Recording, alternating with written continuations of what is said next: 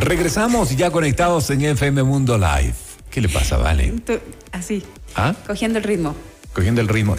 mira, estamos hoy de, hoy, de parejas en, blanco. Sí. En blanco. Para arrancando bien, la, semana. Exacto. Arrancando bien la semana. Bueno, Marcos Subí es presidente de la Asociación de Aerolíneas, nos acompaña ahora mismo en FM Mundo Live. Y es que desde el próximo eh, mes de abril en Ecuador regirá el incremento del impuesto al valor agregado, agregado del IVA del 12 al 13% y con ello varios productos tendrán un mayor precio final. Ahora, en el tema de los boletos aéreos, de los tickets aéreos, ¿qué tan significativo será ese incremento? Es lo que lo vamos a consultar precisamente a Marco Subía.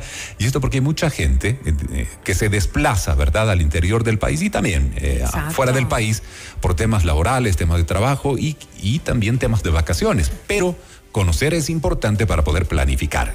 Porque eh, lo conversábamos, Rodri, al inicio del programa, de pronto tú dices del 12 al 13%. Es solo un punto. Es solo un punto. Esto tendrá mucho que ver en el precio final del pasaje aéreo. Lo vamos a consultar con nuestro invitado. Marco, muchísimas gracias por estar con nosotros. Bienvenido. Eh, buenos días, muchas gracias por la entrevista. Gracias por acompañarnos, Marco.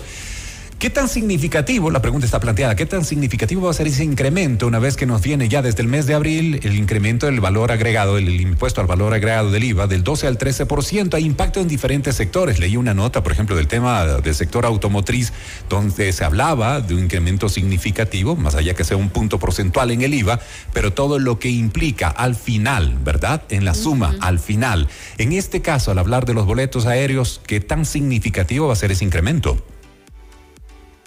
Bueno, depende del valor del boleto, porque eh, lo que se está incrementando es un porcentaje de, ese valor. Y em, eh, debemos tomar en cuenta que lo que pagamos al final, ustedes van a comprar un boleto, eh, lo que se paga al final no es todo para la aerolínea y no, no todo lo que se está pagando tiene paga IVA. Por ejemplo, dentro del boleto aéreo hay varios componentes como es la tasa de uso de terminal, si se sale desde Quito son 62 dólares, me parece, si sale de Guayaquil está casi en 30 dólares.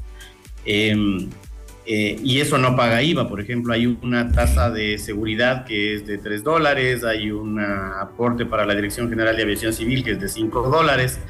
Entonces, el, el, el, porcentaje de IVA, el 1% de IVA que se va a subir solamente es, es solamente, perdón, sobre el valor del boleto, no sobre las tasas e impuestos adicionales. Y si tomamos en cuenta eso, por ejemplo, en los, en los vuelos domésticos, los, los precios no son ah, significativos, el 1% no va a ser algo determinante, e igual cosa con los vuelos internacionales, ¿no? Tenemos boletos caros en business, tal vez ese 1% llegue a representar, no sé, 50 eh, dólares, 40 dólares, pero estamos hablando de boletos ya de 4 mil, 5 mil dólares, eh, cosas por el estilo. Entonces no creo que sea una, eh, un tema determinante el momento de comprar o no comprar. Ahora, si es que sigue subiendo el IVA, si es que ya va al 15%, obviamente va a, tener más, haber más, complicaciones. Bueno, esta ley todavía no se publica en el registro oficial, por lo tanto, desde abril, cuando ya se lo haría, eh, este incremento oficialmente del 12 al 13%, es desde ese instante cuando subirían automáticamente ya eh, los pasajes aéreos, los boletos aéreos. Por supuesto. Em, a partir de que las autoridades ah, y la ley nos digan que tenemos que cobrar, si es que es desde el primero de abril, entonces a partir del primero de abril se se, tomaría ya en cuenta ese incremento. Mientras tanto, de aquí al primero de abril se sigue manteniendo el 12%, así que las personas que quieran planificar con tiempo, que es mucho mejor, van a conseguir mejores tarifas es mejor que lo hagan con tiempo. Esa es una buena recomendación ¿ah? a tomar en cuenta para las personas que de pronto tenían planificado eh, eh, tomarse unas vacaciones o salir del país por algún otro tema o incluso dentro del país y pueden hacerlo, pueden eh, comprar con tiempo, pues es una buena recomendación antes de que suba este impuesto, ¿no? Seguro que sí. Ahora, Marco, los insumos tal vez no afectan directamente y eso como una pregunta de una persona que no está dentro, ¿verdad?, de la, de la, industria, de la aviación, los insumos que graben IVA, que vayan directamente hacia la industria, no van a incrementar de alguna manera adicionalmente precisamente el valor final de esos, eh, de esos tickets aéreos y única y exclusivamente será ese punto porcentual al final del ejercicio el que sea incrementado? Sí, es una buena, un buen razonamiento. Em, le agradezco mucho. Sí, por supuesto. Eh, y, sobre todo el combustible. el, combustible aéreo no tiene ningún subsidio. El combustible aéreo paga ah, IVA también. Y ah, el combustible aéreo representa entre el 30 y 40% de los costos de una aerolínea. Entonces, ah, si es que sube el IVA en el combustible, obviamente eh, los costos de la aerolínea van a subir. Eh, si a eso le sumamos otro tipo de, insumos, muchos se pagan en el Ecuador, otros se pagan en el exterior, como por ejemplo el mantenimiento o las líneas aéreas que vienen de afuera, eh, no tienen tanto gasto, digamos, acá, entonces el impacto sería menor, pero sí en el tema del combustible. Y eso todavía está por verse, ¿no? No le puedo adelantar si es que eso va a afectar significativamente o no en los boletos aéreos. Eh, el costo del combustible es importante, pero eh, habrá que ver todavía y hacer el análisis porque no tenemos uh, todavía las certezas del caso. Un tema que es eh, tan importante es el ISD, por ejemplo. Eso no se está tomando en cuenta. El ISD eh, están, en este momento las líneas aéreas no pagamos ISD por obvias razones, porque todos los gastos o la gran mayoría de gastos de las líneas aéreas están en el exterior para mantener una operación acá y el ISD está subiendo del 0 al 5%. Cero porque en las líneas aéreas no lo estamos pagando. Y ese impacto también habría que ver cómo, ah, cómo, cómo, nos afecta ¿no? Eh, en, los costos ah, reales, porque las aerolíneas, insisto, eh, el dinero que reciben acá en, en, el país de producto de la venta de boletos, eh, lo mandan a sus casas matrices, las aerolíneas que, tienen, que son extranjeras, lo mandan a sus casas matrices para que eh, eh, allá puedan pagar el leasing de los aviones, los seguros, los pilotos, el mantenimiento, el combustible y todos los costos para que, que, implican el que un avión pueda, pueda venir y pueda operar acá al país. Claro, totalmente. Y, por eso sería un impacto que nos puede, nos puede complicar. Por eso precisamente la inquietud, Marco, porque si hablamos única y exclusivamente de un incremento del 1%, de, ese punto porcentual, tal vez la gente dice, bueno, el impacto tal vez no vaya a ser mayor. Pero si ya vemos que los costos se modifican, por ejemplo, para la operación dentro de la aerolínea, la aerolínea no es que los va a asumir a pérdida, ¿verdad? Va a trasladarlo inmediatamente hacia el mercado, entonces por ende el incremento no es que sería de un 1%, sino incrementaría sustancialmente el costo del boleto en términos generales. Em, sí, eh, hay que ver todavía, obviamente la aerolínea, este es un negocio y la aerolínea lo que tiene que hacer es velar por ese negocio. Si los costos se incrementan, como usted bien lo menciona, eso desafortunadamente hay que trasladarlo al consumidor final. ¿Cuánto va a representar eso? Aún no lo sabemos. Eh, es, considerable, yo diría que considerable, um, no creo, no creo, es decir, que vaya, pueda existir un incremento del 10, 15% de ninguna manera, no lo creo. Eh, hay que irlo viendo todavía. Marco, hay, un, sí, hay un tema que también preocupa eh, a la ciudadanía y es el elevado costo de los pasajes nacionales. Por ejemplo, un eh, vuelo entre Guayaquil y Quito eh, puede llegar a costar 250 dólares, lo mismo que en algunas ocasiones puede salir un boleto Quito-Miami, por ejemplo. ¿A qué se debe este alto costo de los vuelos internos? Eh, perdóneme que discrepe con usted, pero alto costo dependiendo de cómo se lo mire. Eh, si es que usted encontró un, pasaje, el que menciona 250 dólares, no digo que no lo exista, pero seguramente será uno en un vuelo de 130 personas y será para, para el pasajero que compró a último momento y que es el pasaje más caro del avión que tiene, tiene todas las, las las ventajas, digamos así, equipaje, check-in anticipado, puedes coger asientos, etcétera, etcétera. Si nos ponemos a ver en ese vuelo que usted menciona, por ejemplo, existe un boleto de 250 dólares, probablemente existan boletos de 80 dólares. Es decir, en un vuelo, si es que hay 130 asientos, puede haber 130 distintas tarifas. la suma de esas tarifas hace que me dé una rentabilidad o una pérdida del avión.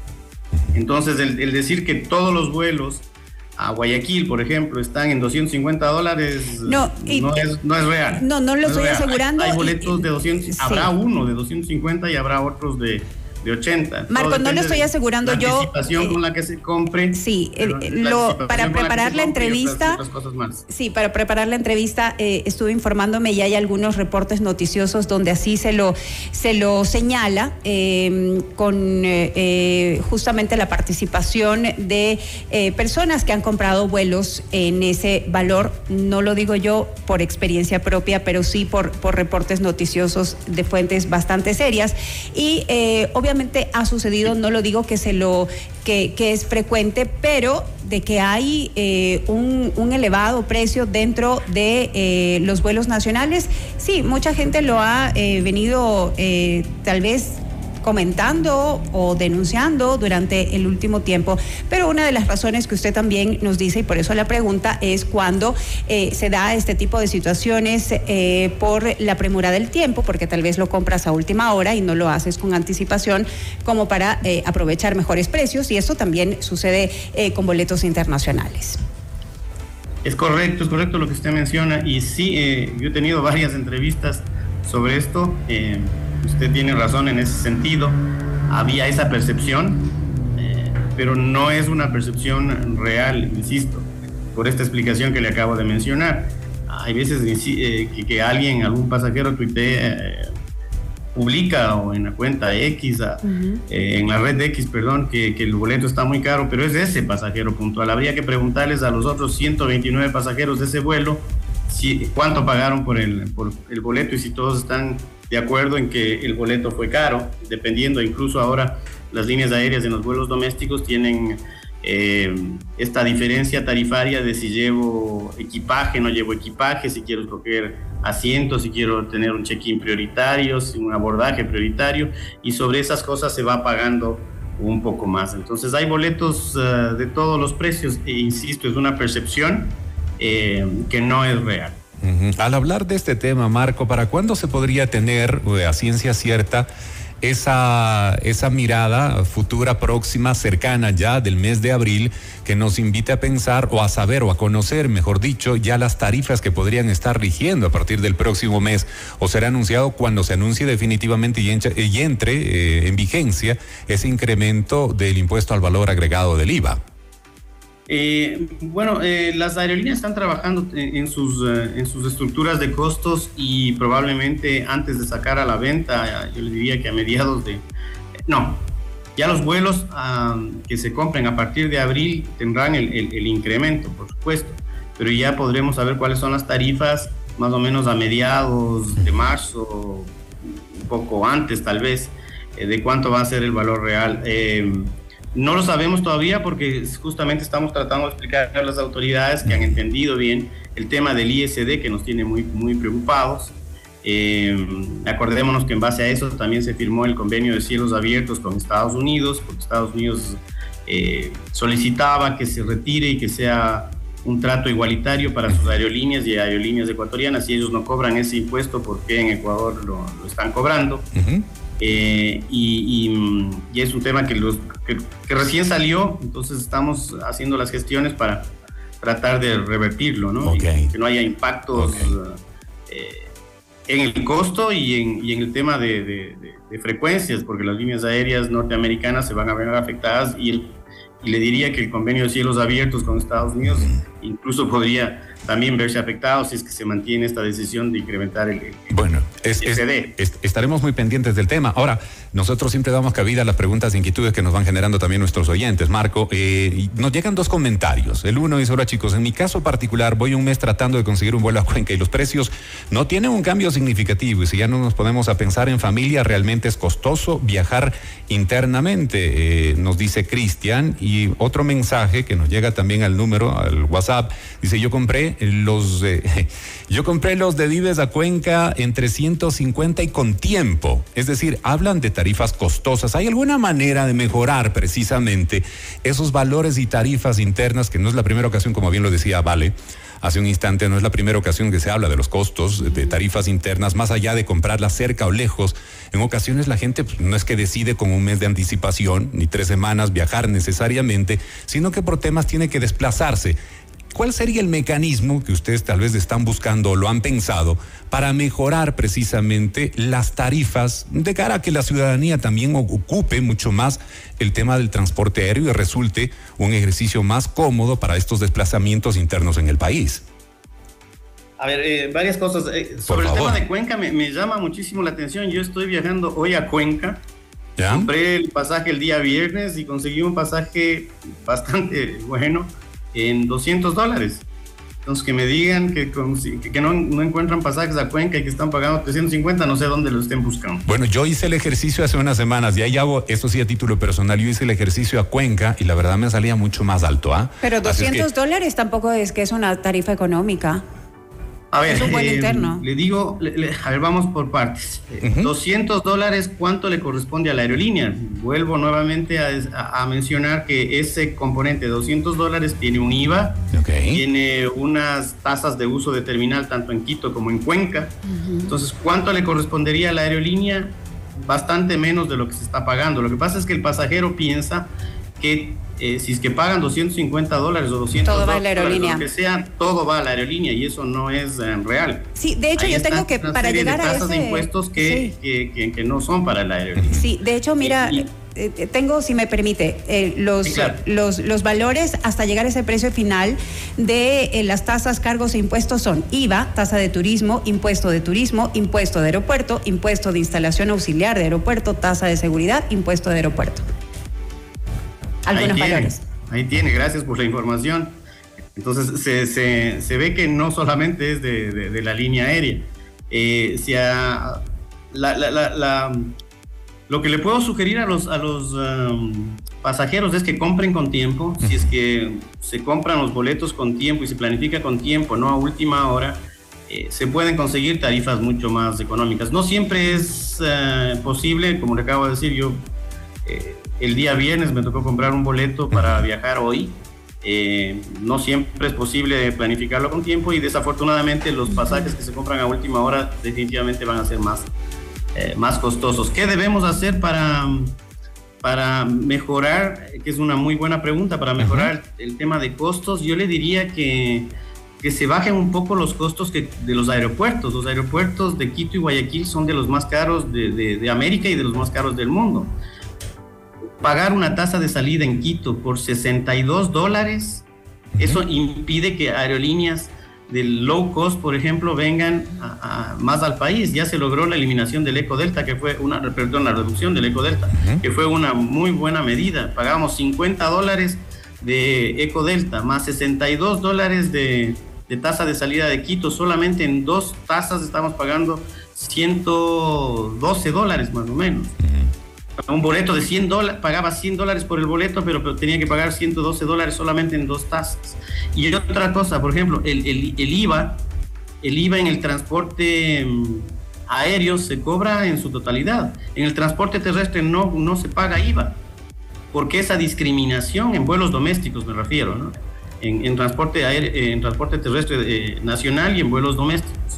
Porque esa discriminación entre vuelo o volar transporte por avión y transportarse en, eh, por, por bus.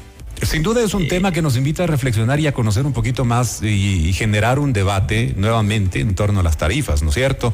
A comprender lo que existe dentro de, los componentes de finales de ese boleto aéreo, porque a final de cuentas la gente cuando paga por un boleto no dice esto va para la aerolínea y este es para tasa, sino dice mi ticket me costó tanto y está carísimo volar internamente en el país. Y claro, ahora la preocupación es de 12 al, 30, al 13% con el IVA, cuánto me va a afectar al bolsillo. Pero es un tema interesante para conocerlo y mejor tener la información de primera mano. Hoy con nosotros Marco Subía, presidente de la Asociación de Aerolíneas, acompañándonos en Hola Mundo. Marco, le agradezco mucho por estar con nosotros hoy en el programa y ampliarnos un poquito más del panorama de este tema. Muy buen día. Gracias, encantado, a las órdenes siempre. Muy gentil. 8 con 58 minutos en la mañana, instantes finales de Hola Mundo. Porque todos queremos un gran comienzo para un nuevo día. Hola